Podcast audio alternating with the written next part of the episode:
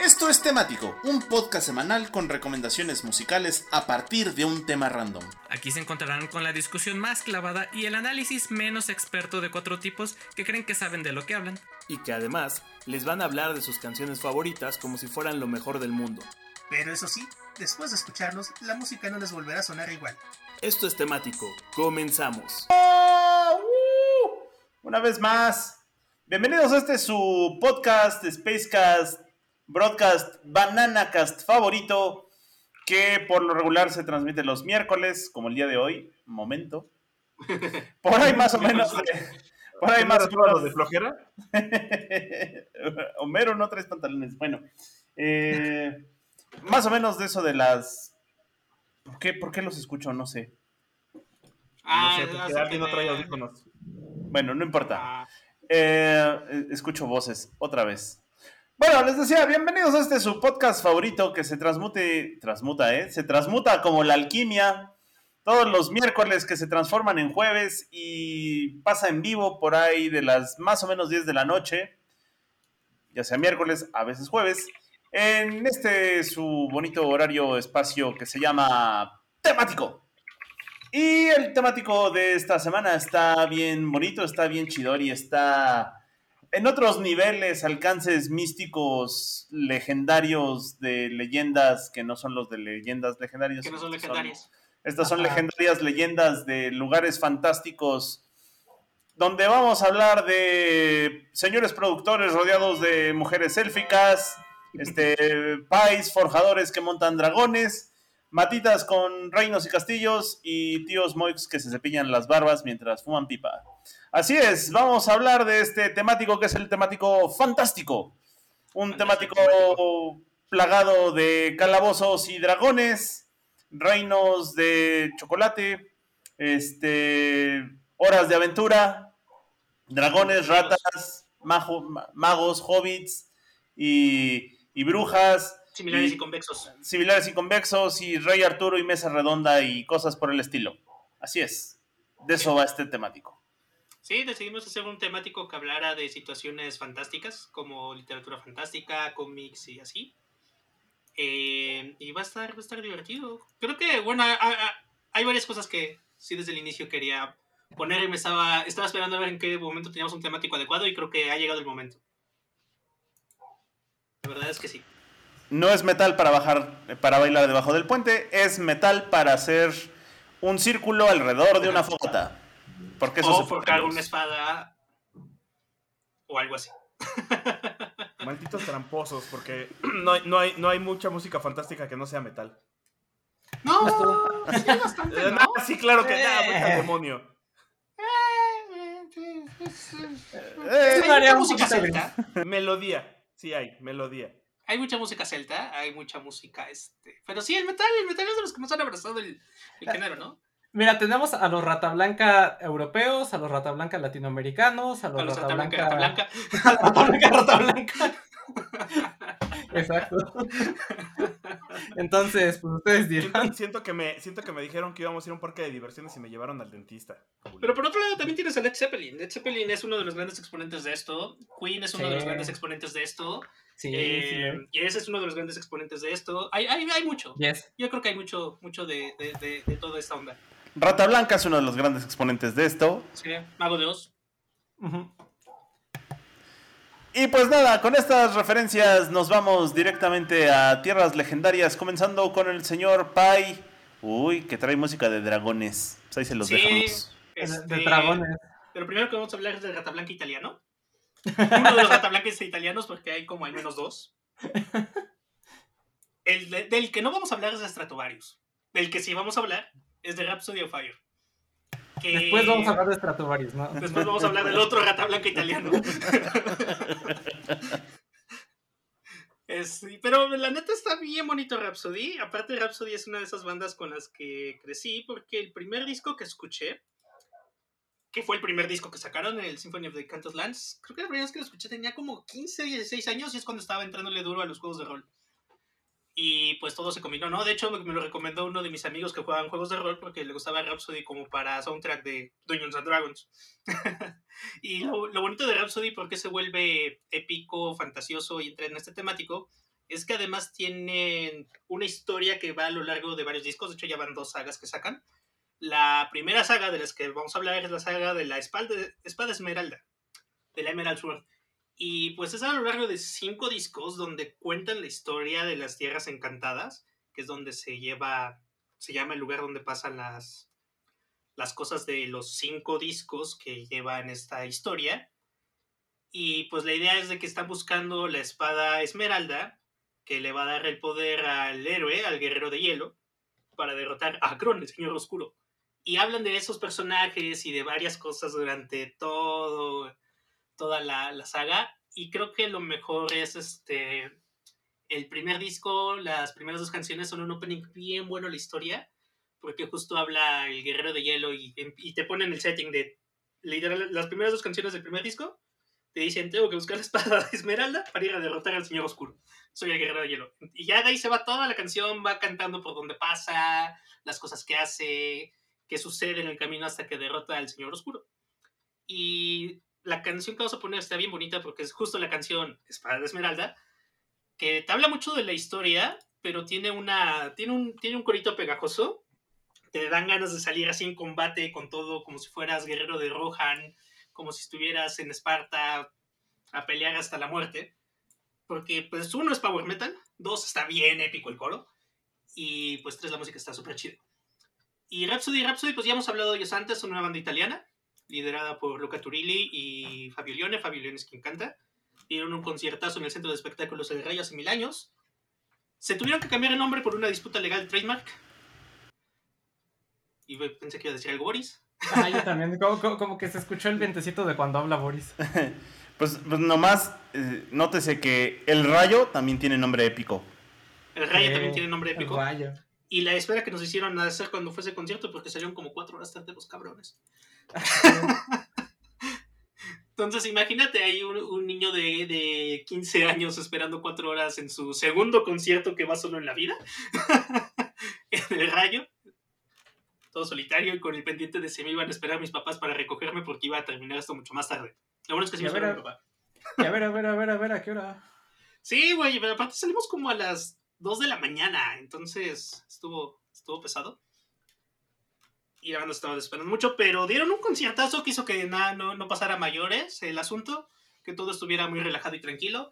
Eh, son unos musicazos en vivo, los cuates. No me arrepiento de nadita, que yo creo que es una de las cosas que más me han gustado en la vida. Y pues sí, tienen toda esta épica. Y aparte, sus portadas de disco son dragones, guerreros, hablan de enanos, todo. Todo es como si fuera una aventura literal de Dungeons and Dragons.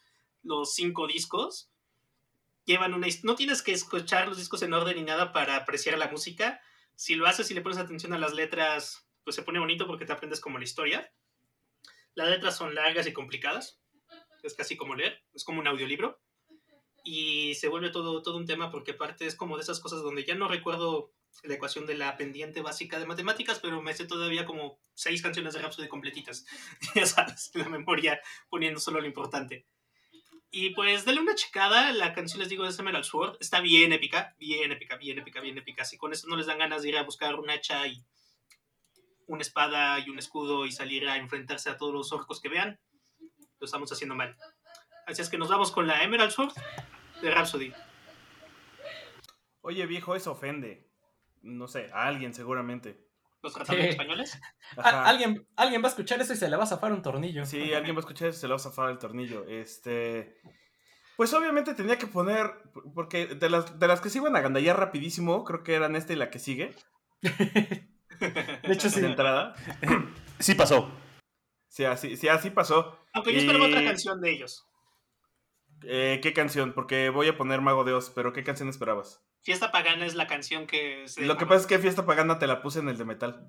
Ya sé, ya sé, pero es la... No, porque Fiesta Pagana es más... Una fiesta pagana. Ajá, y es este... social, y es de, es de, crítica, y es de vamos a quemar la iglesia y así. Y habla de la Navidad. Y habla de la, de la También. De que la mejor... Este... Y la entonces- mejor iglesia que ilumine es la que quema, la que se está Yeah. quemando. No, espera, ese es el temático black metal. Ah, sí. Y, y originalmente iba a poner la Rosa de los Vientos. Pero dije, chingue su madre, vamos a aprovecharlo. Porque es lo que tocaba. Entonces, vamos a poner la, la de Molinos de Viento. Exacto, ¿Solo tenía que porque ver pues con es, Don Quijote? es la que tiene que ver con Don Quijote, pero pues de todas maneras todas suenan...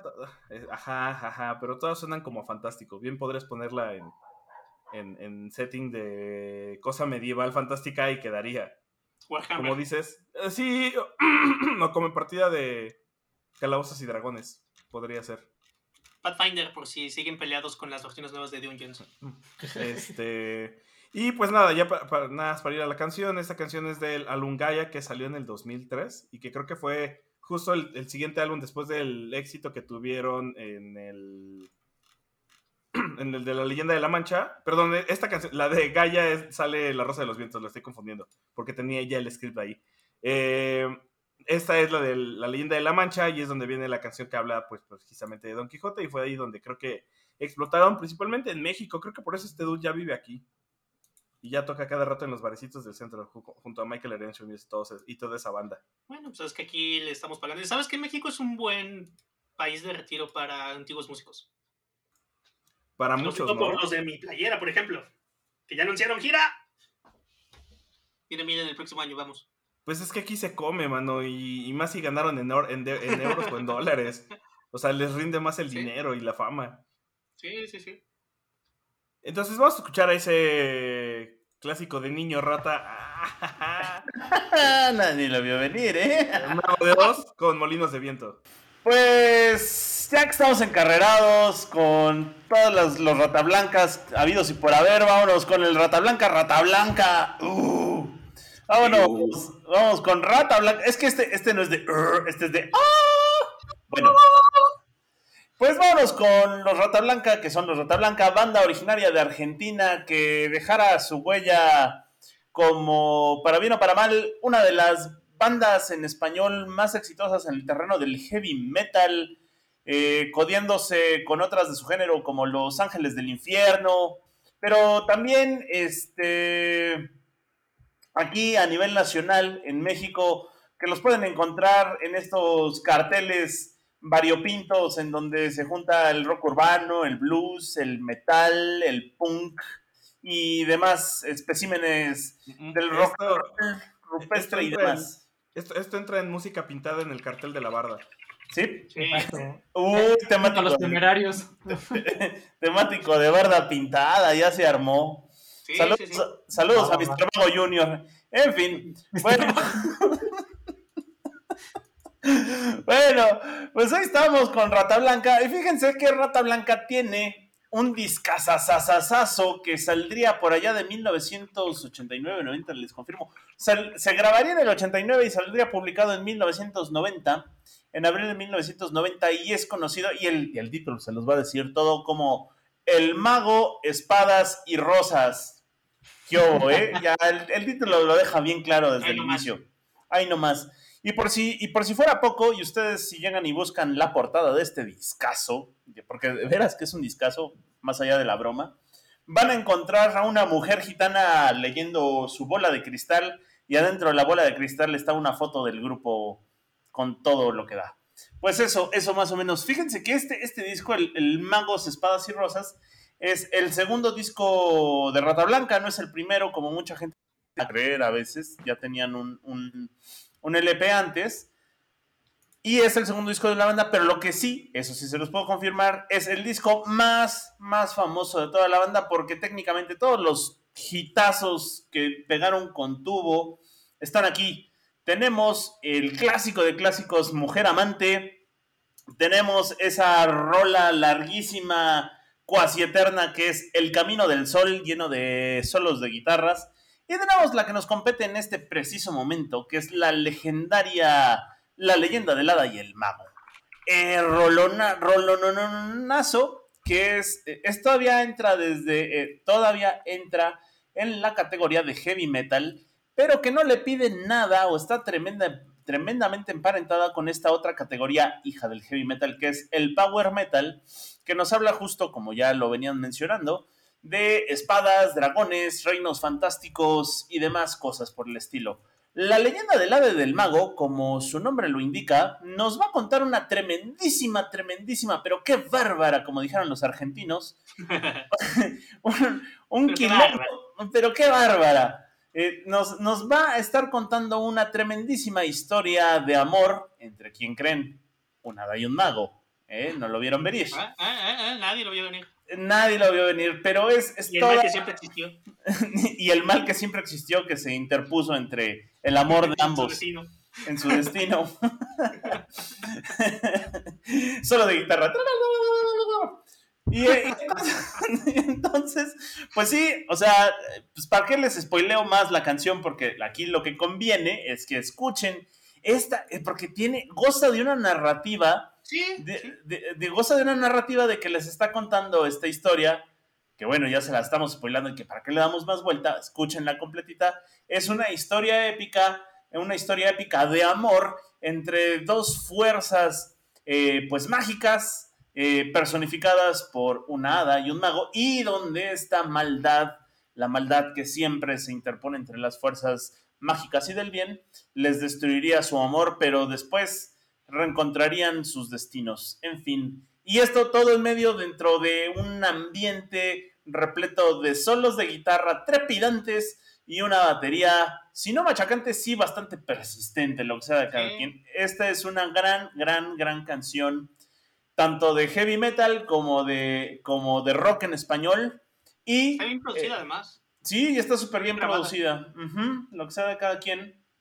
Y bueno, ha- hay que hacer la mención que simplemente, eh, si bien eh, no son, bueno, eh, está como de alguna manera, de alguna manera emparentada con esta triste canción de amor del Tri, porque pues también eh, tiene, ti- comparten, comparten ish, ish no es que tengan una relación directa, sino tienen una semi-relación, comparten ciertos rasgos, ¿no? Primero, ambas, ambas hablan de una historia de amor, ambla- ambas tienen una narrativa bastante, bastante, pues, bastante bien construida, lo que sea de cada Sí. quien, y ambas son unas rolazasasas de bandas que eh, pues han triunfado en toda Latinoamérica y parte de Estados Unidos y que pueden encontrar en los carteles de rock urbano todos los domingos.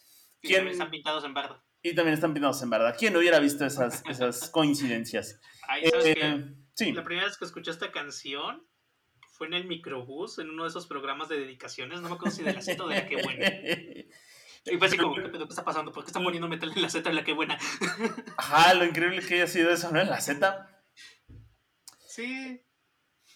Pues, pues bueno, para resumen, yo nada más déjenme, les platico que a Rata Blanca lo vi en algún momento en algún video latino y son bastante cumplidores, ¿eh? La neta es que sí, sí te ponen bastante, bastante de buenas, lo que sea de cada quien. Y, y bueno, eh, aquí cabe una, hablando, hablando de todas estas canciones, cuatro, estas, estas cuatro canciones que pasaron, pues nos hablan de, de mundos eh, mágicos, míticos, místicos, donde eh, pues un grupo eh, del bien representado por magos y guerreros y caballeros pelean contra las fuerzas de la oscuridad y el mal, y donde también cabe hacer una mención honorífica de El Guardián de las Siete Llaves de Halloween, bien conocido como The Keeper of the Seven Keys, que originalmente eran dos discos y después terminaron convirtiéndose en toda una odisea. Y también una mención honorífica en este bloque. Si estamos hablando de amores épicos como la leyenda de la Día del Mago, hay que mencionar eh, a Jerry Rivera y amores como el nuestro, porque es un amor como los unicornios que no debe morir jamás. La Y canción que pues se Shakira. sí, canción que se chacalera de Shakira. Pues sin más ni más, de 1990, de ese discazo, discazo del rock en español y del heavy metal en preciso, Magos, Espadas y Rosas, La Rata Blanca de la Rata Blanca, con la leyenda del hada y el mago, y el pollo que defiende el bien.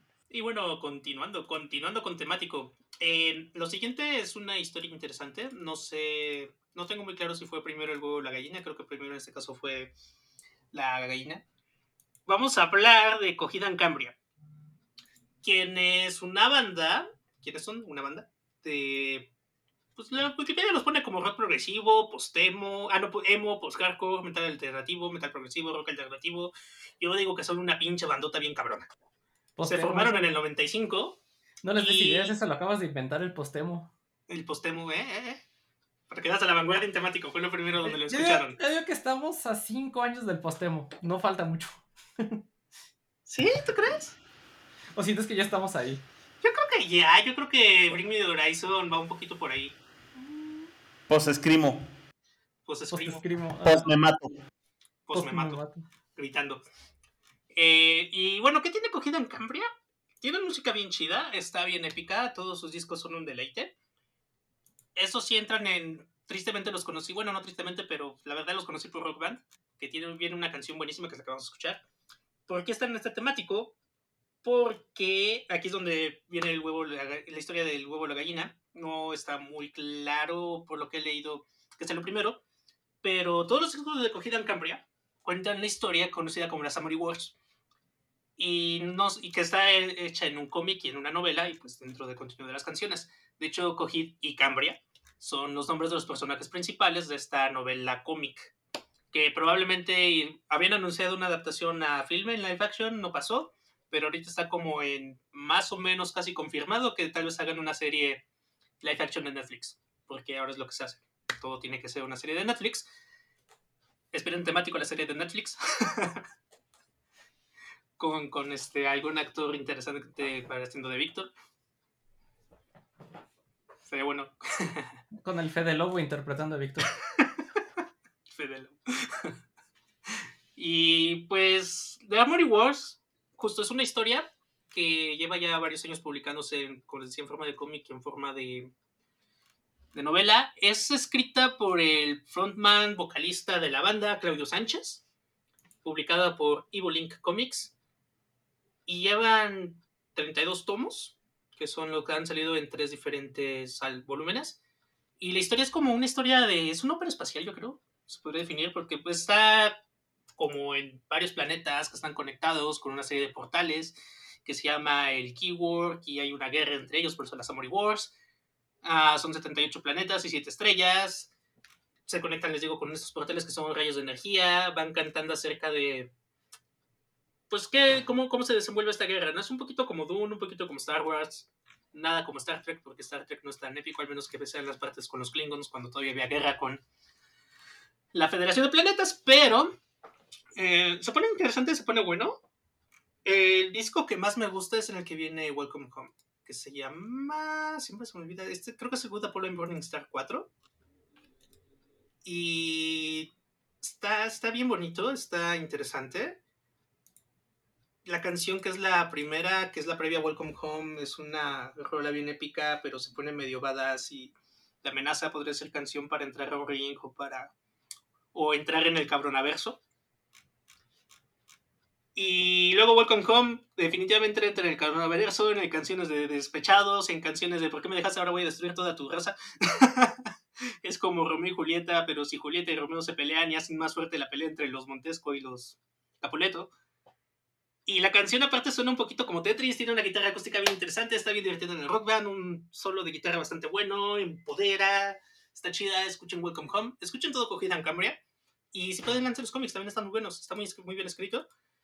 Y, y- y es interesante porque creo que, bueno, él y Gerald Way son dos escritores de cómics que ah, lo hacen bastante bien y que aparte, pues, hacen bastante buena música. A pesar de que tristemente no hay, bueno, sí hay un cómic de un disco de My Chemical Romance, pero no de los primeros tres discos que hubiera estado interesante. Bueno, de los primeros dos. Si los Demolition Lovers hubieran cómic, sería súper chido. Pero dele eso y pues justo mención honorífica, lean The Killjoys, que es el cómic del último disco de My Chemical Romance que ha salido hasta ahorita. Y mientras nos vamos con Welcome Home de Cogida en Cambria, de Memory Wars, en su temático fantástico. Creo que yo también conocí a Cogida en Cambria con esta canción. Ya ni me acuerdo. Ay, es que está bien buena esa rola. Sí, sí es la que creo que es, sí. Es que no me acuerdo cómo se llama la que estoy pensando. Pues, eh, no sé si recuerden que en el capítulo, en el especial que hicimos de, de Bob Dylan de esta temporada, si no me equivoco, que eh, pues hablamos de Peter Paul and Mary, que, eh, bueno, igual y no se acuerdan y si no, pues vayan a escuchar ese programa, ese especial que hicimos de Bob Dylan, que Güey, ni te topo. muy bueno. Sí, así, güey, ¿y y ustedes quiénes son? Pues eh, justo cuando hablamos de Blowing in the Wind, que fue una canción, la canción que pusimos y que pusimos la versión de Peter, Paul and Mary, que es la versión más famosa que existe de esta canción de, Dylan, porque pues a pesar de, eh, de, que la canción de, original de Bob Dylan no tuvo éxito, fue la versión de Peter, Paul and Mary, que llegó al número 2 en los Estados Unidos en 1963. Y que pues bueno, resulta que Peter, Paul and Mary no solo tienen una canción, aunque no son One Hit Wonder, sino que también tienen otra canción y que esta sí es de ellos, pero más o menos, ahorita les explico por qué, que es Puff the Magic Dragon, ¿no? Y eh, pues nada más para un repaso, Peter, Paul and Mary es este grupo de folk estadounidense que puso de moda el género por allá de, de los 60s y que estaba compuesto por Peter Jarrow, Paul Stokey y Mary Travers, y de ahí que juntaran el nombre de los tres y saliera el nombre de la banda, ¿no? Pues eh, Puff the Magic Dragon, o Puff como es el título original de la canción, es una canción que eh, escribió Peter Jarrow, que está inscrito en un poema de un cuate que se llama eh, Leonard Lipton y que viene incluida en el disco Moving, de, que es el segundo disco de, de la banda, ¿no? La verdad es que la canción les ayudó mucho para también ser conocidos, al menos en, en, Estados Unidos, porque pues, fue un, un trancazo la canción y estuvo en los eh, primeros lugares de, de, popularidad en su momento, ¿no? El, la letra está basada en un poema que escribió eh, Leonard Lipton, que eh, lo hizo cuando tenía 19 años y estaba en la Universidad de, de, Cornell en Estados Unidos. Y a su vez lo que hizo fue este, pasársela, cuando lo terminó, se la compartió a su amigo Peter Jarrow y le dijo, oye, pues mira, escribí esto, porque eran pues, compas de la universidad. Y él dijo, ah, pues está padre, ¿no? Le agregó más estrofas y la música. Eh, posteriormente, eh, Peter Jarrow armaría eh, Peter por Mary con el resto de, lo, de, los integrantes. Y es ahí donde decide incluir esta canción en el repertorio de, la banda. Que la canción como tal, como cuenta el, bueno, como dice el título, es, habla sobre un dragón que se llama Puff. Pero, ¿qué pasa con este dragón? Pues que él es eterno y él tiene un amigo que se llama Jackie, entonces, pues eh, juega mucho con el niño cuando es, este, es pequeño y toda la onda, son eh, compañeros de juegos, pero ¿qué pasa? Pues que Jackie crece, se va haciendo adulto y pues se va olvidando de él, ¿no? Entonces, lo que pasa, le pasa al dragón es que pues, se queda solito y deprimido, ¿no? Así, así de triste está esta, esta historia. Chale, mano, como, Ding Dong en, en, Eterna, en, ¿cómo se llama esta? La de las mentes. Ah, en Intensamente sí. Ándale, ah, sí, como, como ese Ding Dong, qué triste, mano. Oye, sí. Ese mero, ajá, que llévalo por mí a la luna y se tiene que aventar así más o menos. Ya no digas eso, me vas a hacer llorar. no, no te tocaba, Cainal. bueno, pero para, para que Mike no se deprima, en el 2007 se publicó un libro con ilustraciones donde adoptaron el final de esta historia. Y como cerraron la historia, pues que sí, al final eh, Jackie se terminó, termina creciendo y se termina olvidando de Puff pero quien llegaría después a acordarse de Puff sería la hija de, del mismo Jackie, que, eh, bueno, que volvería a ser la, la, que ahora jugará con, con, el dragón y pues bueno, se repite este, ciclo, ¿no? De un poquito a la, Toy Story, de que pues Andy ya creció, ahora quién va a jugar con nosotros, ah, pues bueno, no, ya nos consiguieron a alguien más, ¿no? Que, que, que es otro niño. Y eh, la canción es que también eh, ha llegado a, a, formar parte de la cultura popular estadounidense y, y británica también, eh, tal es así que, que, incluso en ese entonces, eh, una de las teorías más fuertes que sonaron sobre esta canción es que era una analogía a la marihuana, porque, pues bueno, eran los 60 y estaba mm, marihuana. la marihuana y la onda hippie, ¿no? Que, por ejemplo, eh, que Paper eh, pues era el, el, el, papel, el dragón eh, o dragging era como acá, como el ponerse high o el estar chido, y el puff era como fumar, ¿no? De que, pues a darle puff. Ajá, darle puff, exacto. Eh, que los autores, bueno, este, la banda ha dicho que eh, pues esto no es cierto, que pues en realidad se inspiraron en, en la novela, bueno, en el, eh, en el poema que, o en el cuento que les digo, pero eh, incluso el vocalista en el 2000 dijo que trata sobre las dificultades de, de crecer y de, y de, hacerse este, mayor y no, no de las drogas, pero dato curioso, en el 2004 eh, resulta que Peter Jarrow también era compa, bueno, es compa de, del ex candidato a la presidencia estadounidense John Kerry, que son este, super compas y, y, y besties. Y dicen que, cuenta la leyenda que a John Kerry se le, se le sorprendió en un... Está captado en video que eh, cuando este Jarrow está cantando Puff de Magic Dragon, él hace acá como un, un gestito acá de, oh, esta rola sí prende, ¿no, carnal? Entonces, Pasa la bacha. Ajá, exacto. Rólala. De, de- de la chora interminable. Eh, De- para sumar a la lista de vamos a invitar a Gis y Trino a ver si pelan. Hay que también invitar a, a la chora interminable a ver si, si quieren venir. Eh, No quisieron venir los de leyendas a este episodio, hay, que ver con, con Kiss y Trino a ver si, si jalan.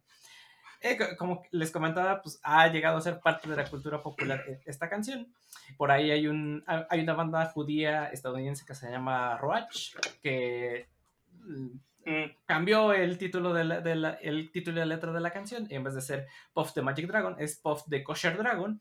Y la canción habla de, de que el dragón este, kosher, Puff, come comida kosher en un bar mitzvah y lucha con antisemitas y todo este rollo, ¿no? Muy, muy Creo que ahí judío. se habla de marihuana. Ajá.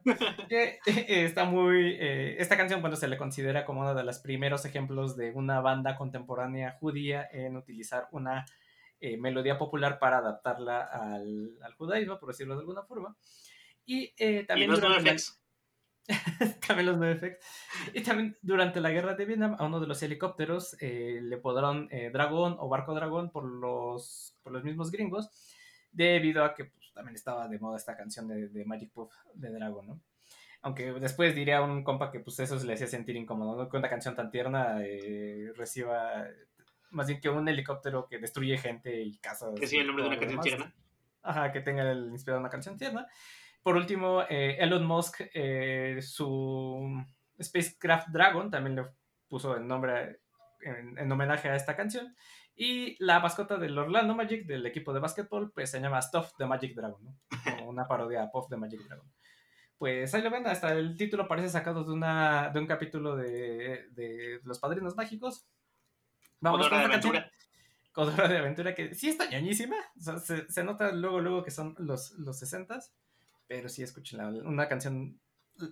Si ustedes conocen a Peter Paul and Mary solo por Bowling in the Wind, pues también tienen esta canción famosa. Cámara, pues hablando de un tema similar, vamos a, poner una canción de Black Sabbath. Uf, Ajá, de la canción que me hizo ver Peaky Blinders. ¿Está? ¿En serio? Sí, y sale como en el trailer de Netflix. Entonces dije, Nunca lo güey, de Blizzard voy a ver Peaky Blinders.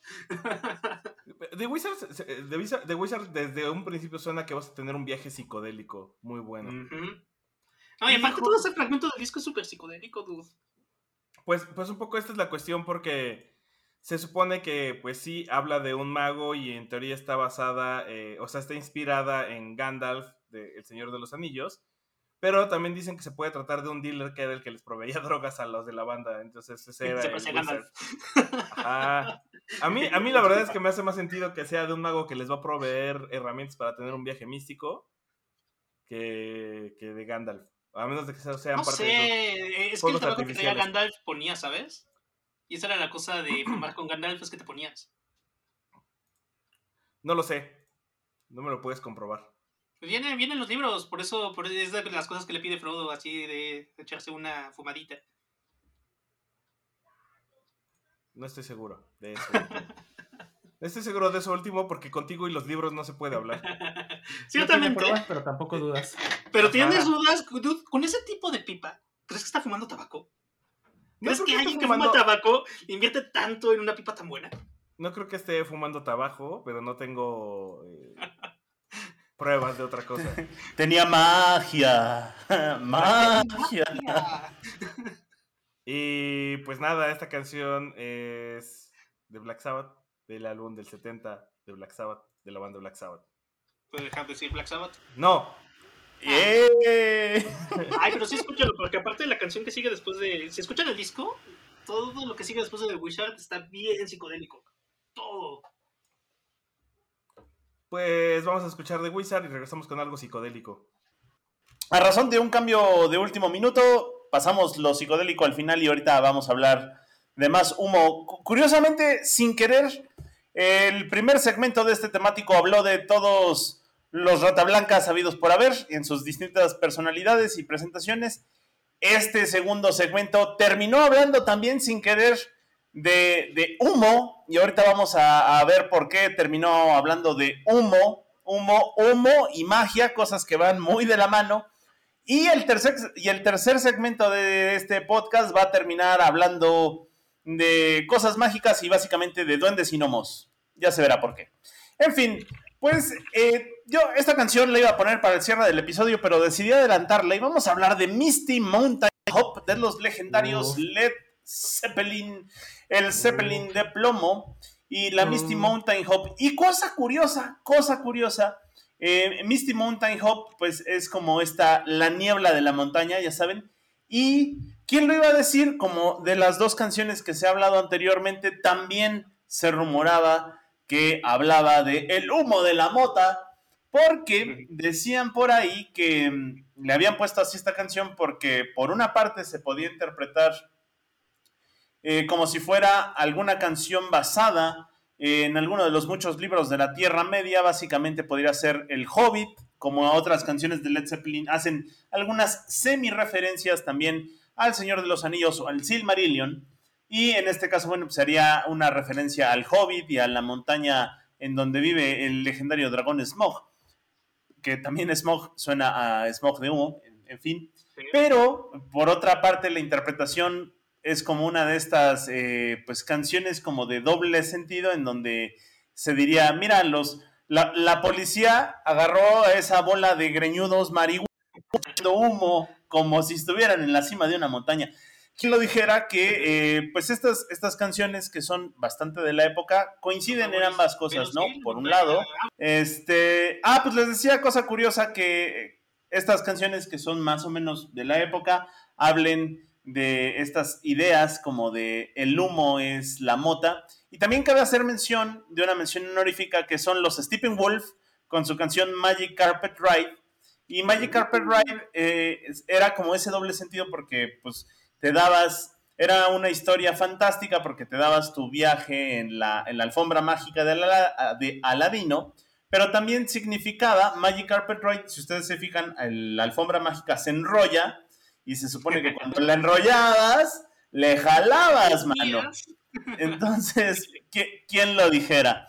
Y bueno, pues de Led Zeppelin, de Led Zeppelin se puede decir muchas cosas, esta legendaria banda que conforma una tercera parte de la metalerísima Trinidad junto con Black Sabbath, de quien ya se habló, y por otra parte Deep Purple, que en otro momento ya hemos puesto y que ya aparecerá en su momento, y que en su, eh, por alrededor de 1971, Tigiri2, por 1971 lanzara un mítico, mítico y legendario álbum que se llama, o le, se le, más bien se le conoce como el Led Zeppelin 4, pero que... El de las runas, pero que también tiene otros nombres, como dijo Matita, es el álbum de las runas, es el álbum de los símbolos, es el álbum de El Anciano, el álbum de El Ermitaño, como ustedes le quieran decir, porque, eh, bueno, Led Zeppelin tenía... El que trae rock and roll. El, el, que trae, y el que trae rock and roll, o el que trae perro negro.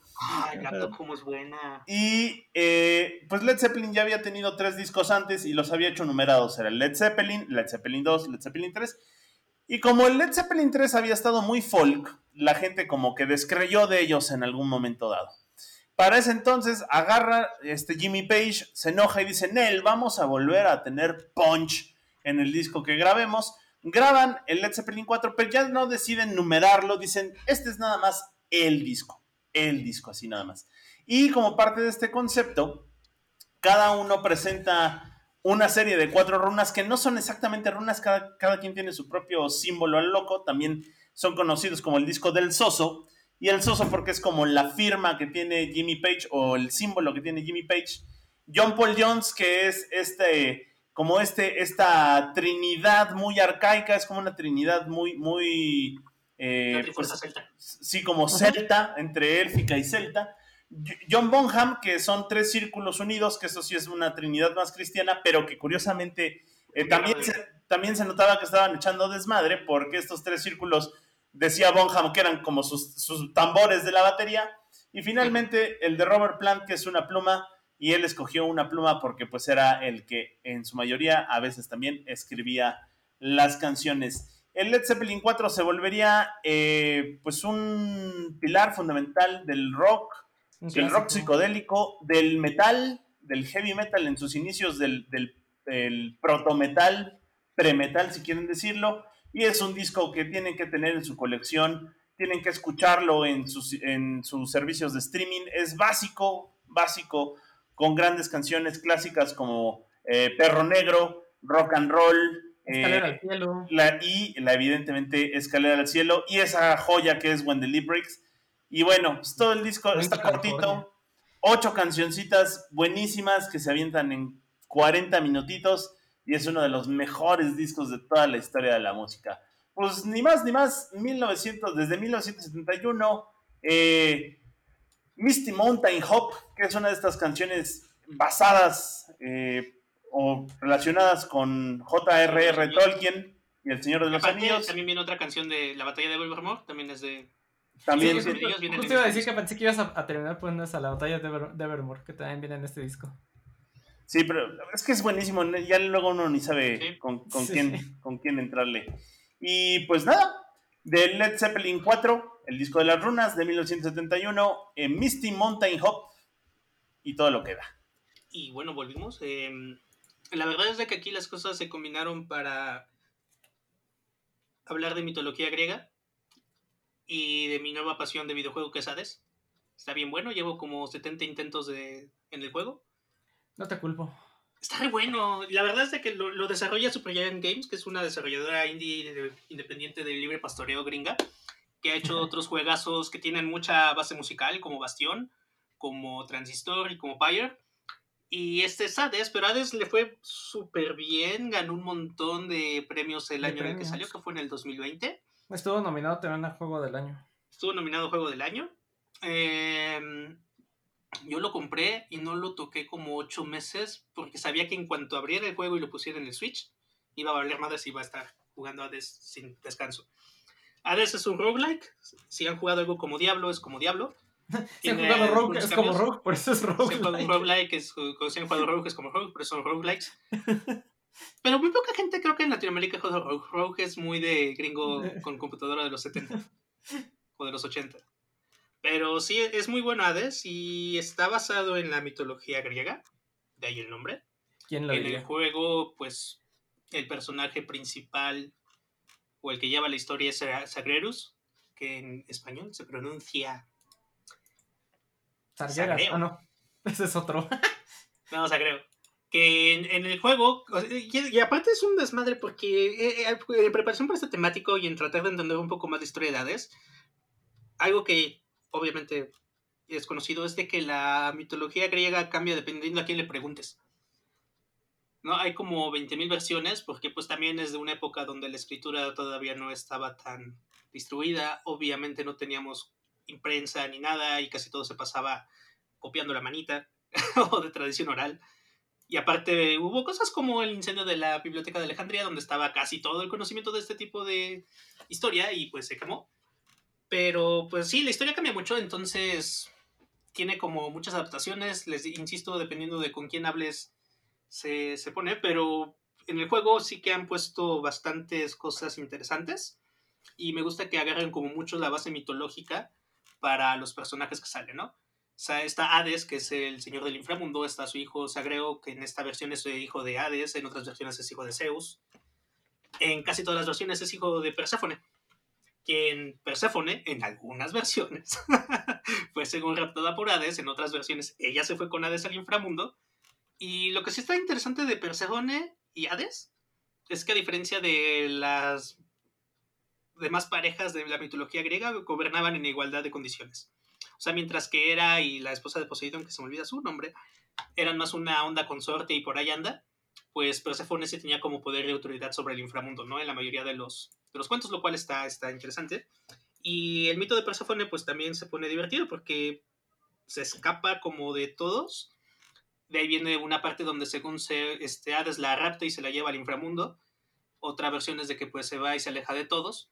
En el juego medio está desaparecida, nadie sabe qué onda con Persephone. Y sale, dentro de los personajes que salen está Demeter, que es su madre.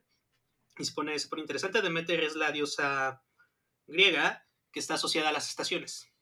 Y se supone que Perséfone y Demeter están juntas seis meses del año, y es cuando hace calorcito y todo es bonito porque Demeter está feliz. Y luego por un pacto que hizo con Hades, regresa seis meses al inframundo cada año, y es cuando hace frío y viene el invierno y el otoño. Entonces empieza a ponerse interesante, pues justo jugar Hades y empezar también a darse cuenta de esos mitos.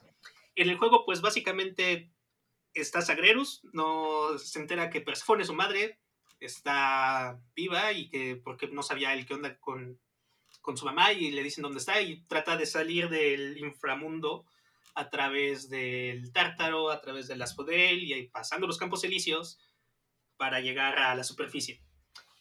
Mientras va camino a la superficie, encuentra, recibe ayuda de varios otros dioses de los Olimpos, como Artemis, como Atema, como Ares, como Poseidón, el mismísimo Zeus, Demeter, y se pone, se pone divertido. Ah, también sale bastante y habla bien rápido, sale Hermes.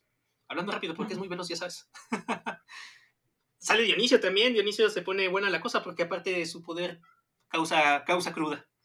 Uno de los poderes que te da es que le causas a los enemigos cuando los atacas. Y también, también sale Afrodita. Y te van contando un poquito de como vas viendo características de cada uno de estos dioses y Sagrerus habla con ellos. Está, está, está divertido. La historia, pues luego ya no se los voy a spoilerear mucho. También salen otros personajes mitológicos, como Sísifo, junto con su piedra, la cual tiene que subir. Sale Orfeo y Euridice, ahorita hablamos más de ellos. Y también está en otro tema de, depende a quién le preguntes, la historia, están Aquiles y Patroclus, Patroclus, su amigo, que, dependiendo a quién le preguntes, no era su amigo, era más que su amigo. ¿eh? Eran roomies, como decían de. er- er- Eran Ajá, de- de como decían de las lesbianas, ¿no? Guiño, guiño. sí, sí. Ajá. guiño, guiño. Y depende a quién le preguntes, pues resulta que parte de la guerra de Troya fue más como. Primero que a Patroclus le rompió como el corazón el amigo de Héctor, y pues Héctor mata a Patroclus.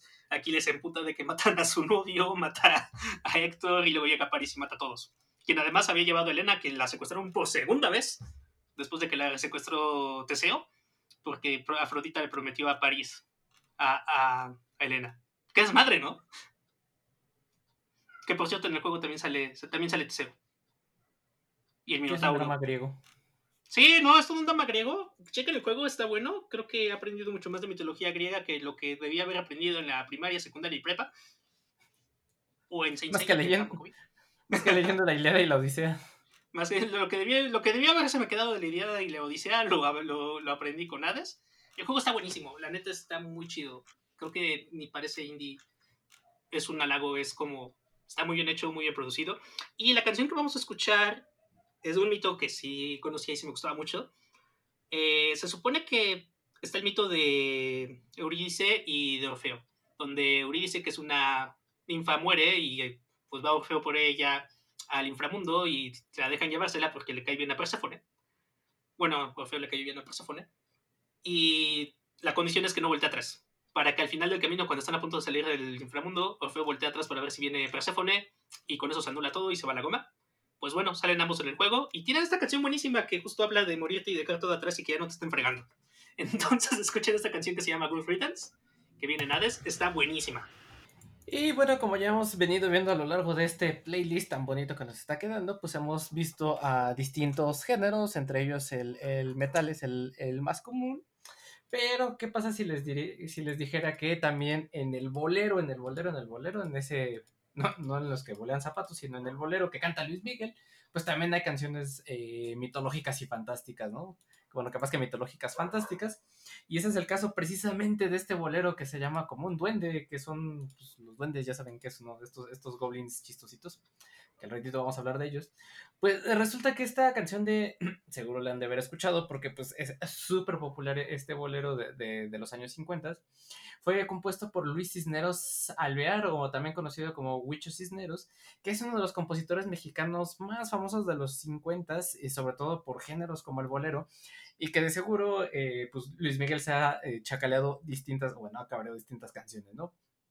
Nada más para que se le den un, un y seguro ustedes han, si han llevado serenata en alguna ocasión, conocen alguna de estas canciones, pues eh, su tema más popular es Gema. Eh, también eh, Tres Regalos, la compuso él. Negrura, esta de Como un Duende, que es la que vamos a hablar, y entre otras, ¿no? De hecho, cuenta la leyenda que Gema es la canción más solicitada de la XCW en su momento, o fue la más pedida. Y también hay otra anécdota que en la que dicen que una ocasión le llevaron a María Félix, a la doña Serenata, con cantaron este tema de tres regalos y la doña dijo, esa canción me gusta mucho, cada vez que la canten, acuérdense de mí. Entonces también hay, hay, historia detrás de, este señor de, de Cisneros, un gran compositor que falleció en abril de, 2014.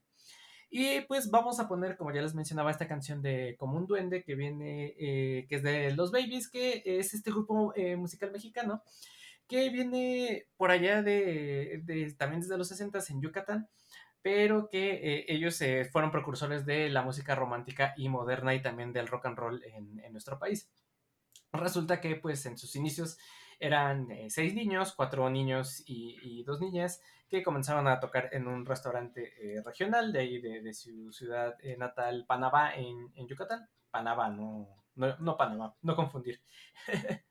y en el, en el 62 son eh, contratados para tocar en el Teatro Lírico, que es eh, un, gran recinto en el que se llegaron a presentar eh, bandas de aquel entonces que estaban de moda, como los Teen Tops, los Hooligans, etc. y lo curioso, lo que le saltaba a la gente es que salían estos niñitos alternando con ya eh, adolescentes o incluso hasta adultos, como les digo, como los teen tops o los rebeldes del rock. Y es por eso que les empezaron a decir los babies, ¿no? De que estaban tan chiquillos que pues de ahí se les quedó el apodo y de ahí se les quedó el nombre, ¿no?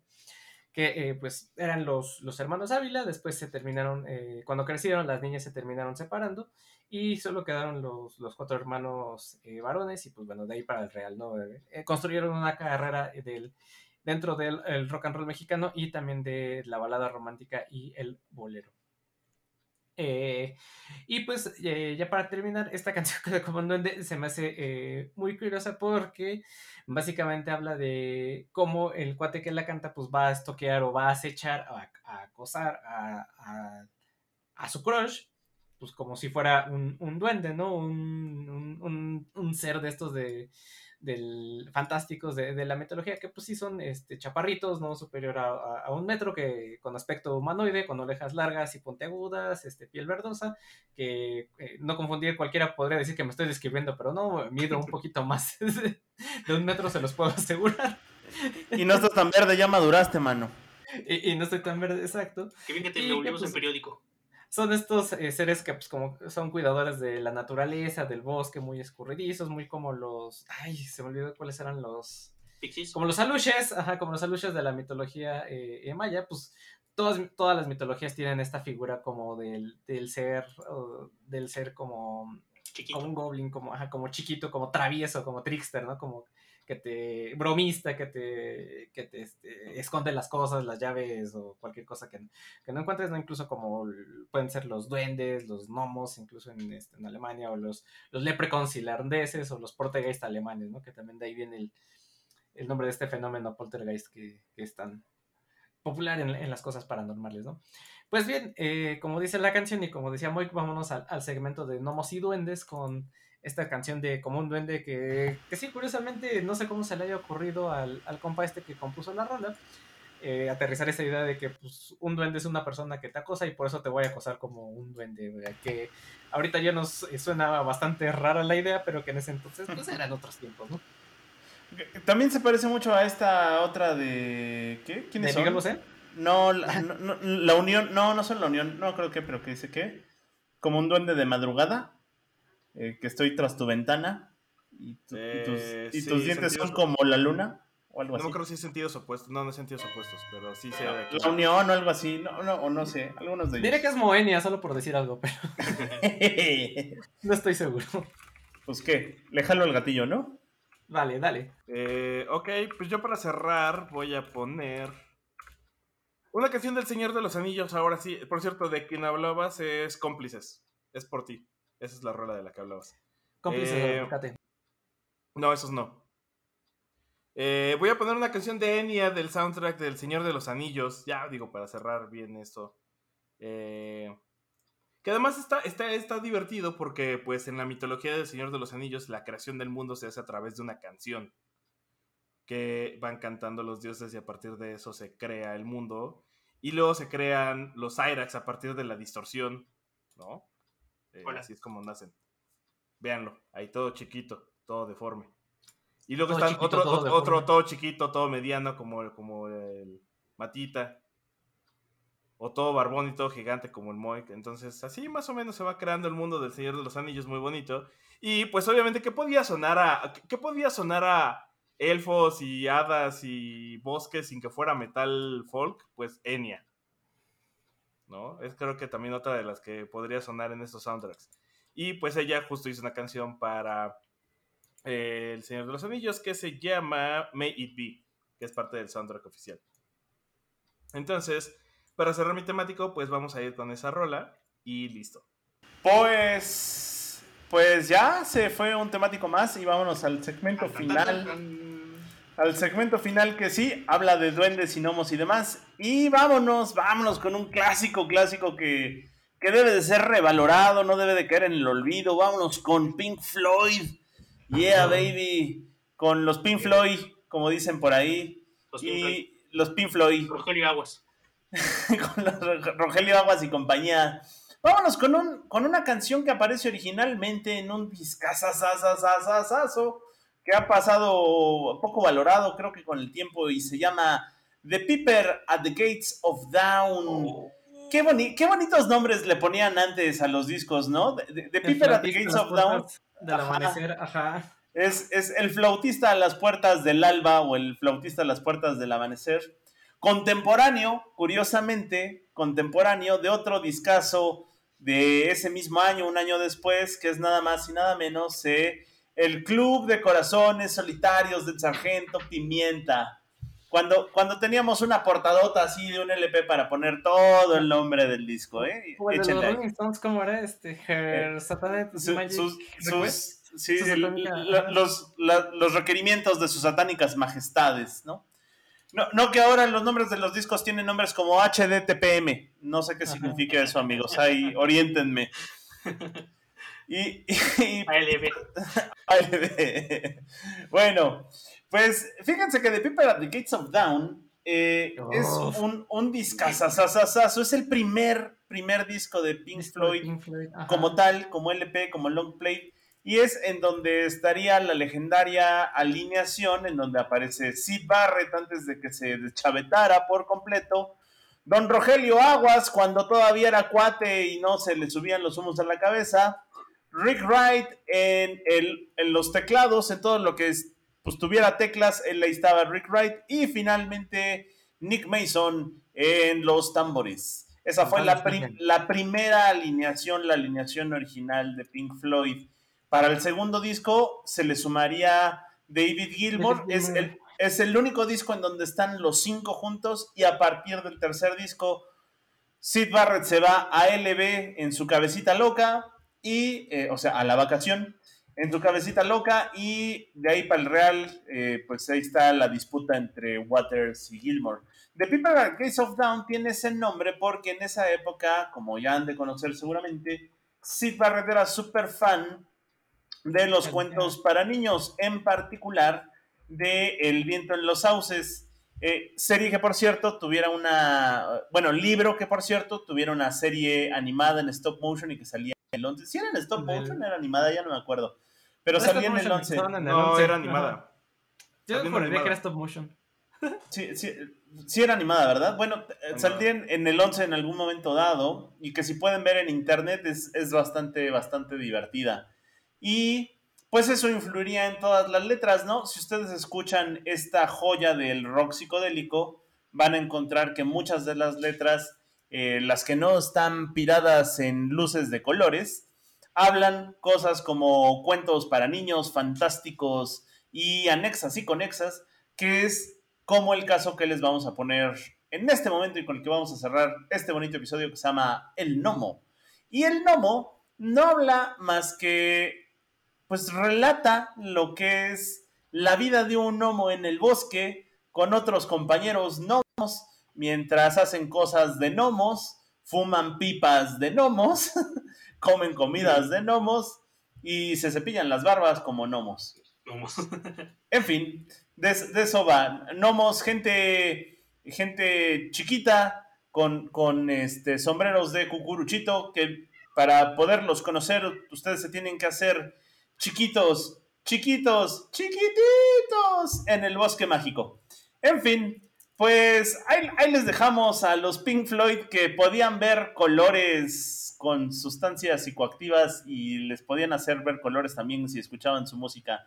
Del legendario primer disco de la banda, les digo, de 1967 de Piper, o es de Piper, no sé cómo se diga esto, bueno, de Piper at the Gates of Dawn, discazo de Pink Floyd, por favor escúchenlo completo y su canción El Gnomo para cerrar este honorable episodio plagado de calabozos, dragones, ratas blancas y más magia en forma de humo. Y pues rola. Y pues cámara, despedirse. Pues cámara, nos vemos, chequen nuestro Facebook, Pues cámara, ahí se ven culeros. O sea, cámara y la ven. facebook.com diagonal temático MX. Los TQM. Y acuérdense, la magia está en sus corazones. Adiós. Ustedes son magia. Adiós. Bye. Esta es una producción de La Hora Bizarra.